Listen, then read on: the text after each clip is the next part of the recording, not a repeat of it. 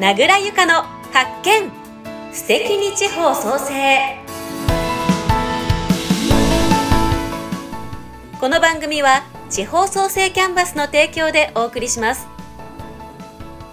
第10回のテーマは北の大地から3代目の挑戦。誰かがやるじゃなくて自分でやってみる。先週に引き続き北海道札幌市でお米を中心に成果物や雑穀豆類などの卸を手掛ける角一加藤商店営業統括佐々木真美子さんのお話をお届けします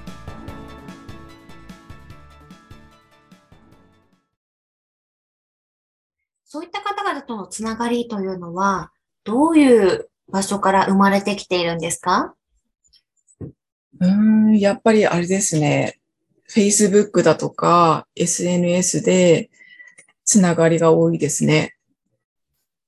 あの、全く知らない方でも SNS 通して協力するよとかって言っていただくこともすごくよくありますし、あと SDGs ですとか、フードロスっていう言葉をこうタグ付けだ、するだけで連絡が来たりだとか、いや、本当になんか今の時代、こんなにつながることができて、しかも無料、無料というかね、SNS で時代変わったなっていうふうに思います。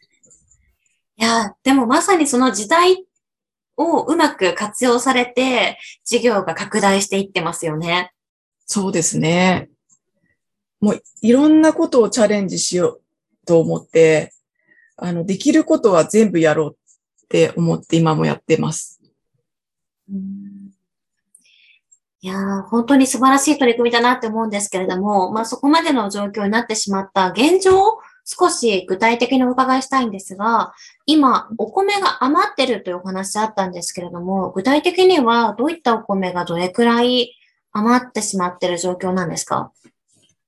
と北海道はですね、人気の銘柄っていうのが3つあるんですよ。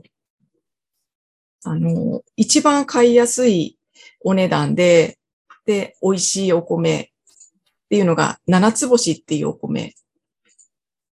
で北海道の中でも、その七つ星が特 A ランクっていう一番最高の品種の美味しいお米の中に入ってるんですよね。はい。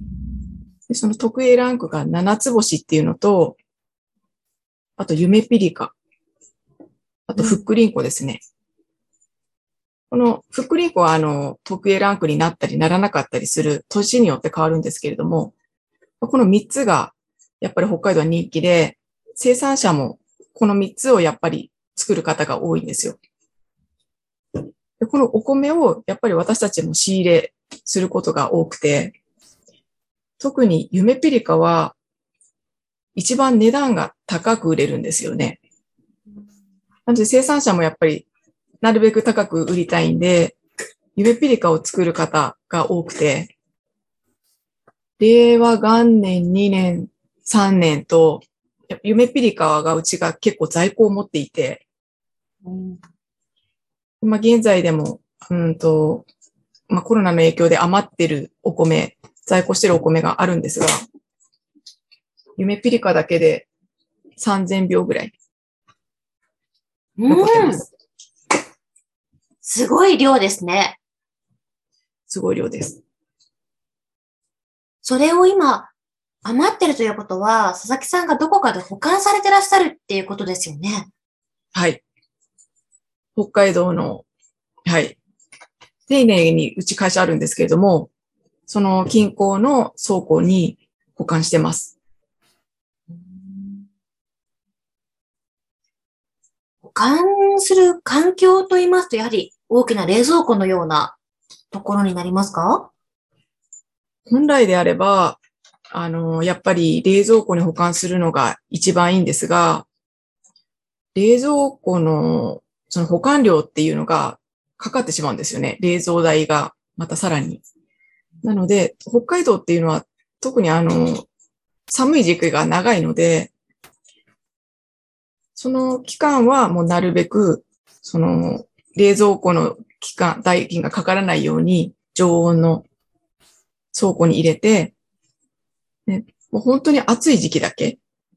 まあそういう対策もしてますけど、ほとんどもう常温の保管にしてますね。うんただ虫が湧いたりだとか、そういう問題が出てくるので、やっぱり何年もこう夏を越してくると、すごくやっぱり冷蔵庫に入れなきゃいけないなっていう、そういう不安も出てきます。そうですよね。まあ、やはり消費者としましても、新米に近い方が食べたくなるなっていう、まあ、買いたくなるなっていう気持ちもありますし、まあ、一方で少し、まあ、小米古いお米だとリーズナブルに手に入るのかななんていう期待もあるんですけれどもね。ただ本当に保管するスペース、まあ、電気代ですよね、冷蔵庫だと。そうはいいっ。たことの出費っていうのもどうしても募ってしまいますよね。うん本当にその冷蔵庫代、倉庫代、そこが加算してきますし、あと、北海道のその去年のお米の相場が下がったんですよ。下がったんですが、その2年前、3年前っていうのは、お米の相場がすごい高かったんで、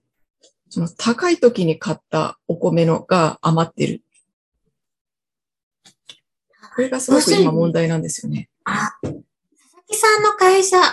が高い値段で仕入れてしまってるってことですかね。そうです。うーん。今年売ろうと思っても、今年の相場は下がってるんで、絶対に赤字を覚悟で売らないと、いあの、販売できない。っていう、この負の連鎖がいろんなものが積み重なって、今、はい、令和2年の処理をすごく頭を悩ませてます。もう令和2年と言いますと2年前になりますもんね。そうですね去。年の分は大丈夫だったんですか？去年はですね、あの、コロナがもう3年目だったので、また、あの、影響が出るだろうっていう見越して、生産者の生在庫の量をちょっと調整しまして、いつもの、あの、在庫量の半分ぐらいに抑えました。うーん。では逆に言えば去年のお米はうまく、あの、はい。販売ができたということなんでしょうか？そうですね。はい。そうなんですね。やはりまあ、本当に、植え付けから収穫、そして販売までっていうのはどうしても期間がありますから、その中で市場が変わったりですとか、まあ、天候に左右される部分っていうのも出てくるのがやはり難しい部分ですね。はい。難しいです。で、そ。それゆえ、この令和4年新たに挑戦されたのが、主食用だけではなく、加工用と飼料用という話でした。はい。ここについてもう少し詳しく教えていただけますか？はい。うんと、飼料用米と加工用米っていうのをちょっと簡単に説明させていただくと、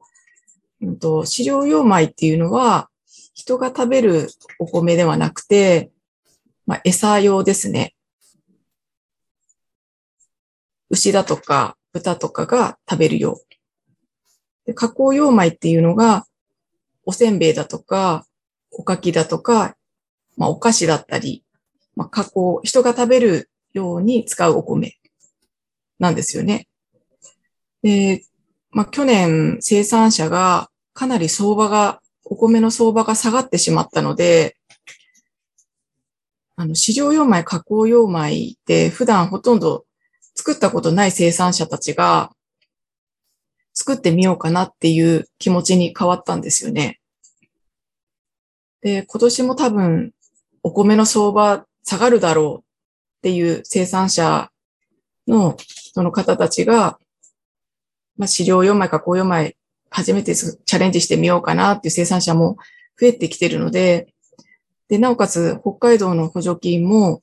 今は結構出してくれるので、まあ、今年私たちも、じゃあ一緒にその飼料用米、加工用米の取扱い業者になるので、一緒に取り組んでみましょうかっていう声をかけて、で、一緒に初、初初の取り組みで、やろうと思ってます。私、農業のことそんなに詳しい方ではないんですけれども、これまで、いわゆるお米、主食用を育てていた農家さんに、はい。いや、ちょっと難しいから、加工用や飼料用を作りませんか？って農家さんに言うのって、うん。俺たちを馬鹿にするのか？っていう風にならないのかなってちょっと心配なんですけど、うん。農家本来さんの反応って、は、はい。今まではな、本当にその通りで、あの、そういうふうになる農家さんばかりでした。うんうん。今までは。でもやっぱりコロナの影響で、まあ、背に腹は変えられないっていう、自分たちの生きる術を、やっぱり何か見つけていかないと、廃業っていう形になってしまうぐらいだったら、うん、やってみるかっていう農家さんもやっぱりいらっしゃいますね。今回に限っては。やっぱりプライドを持って大きく影響してるわけですね。そうですね。本当に大きいです。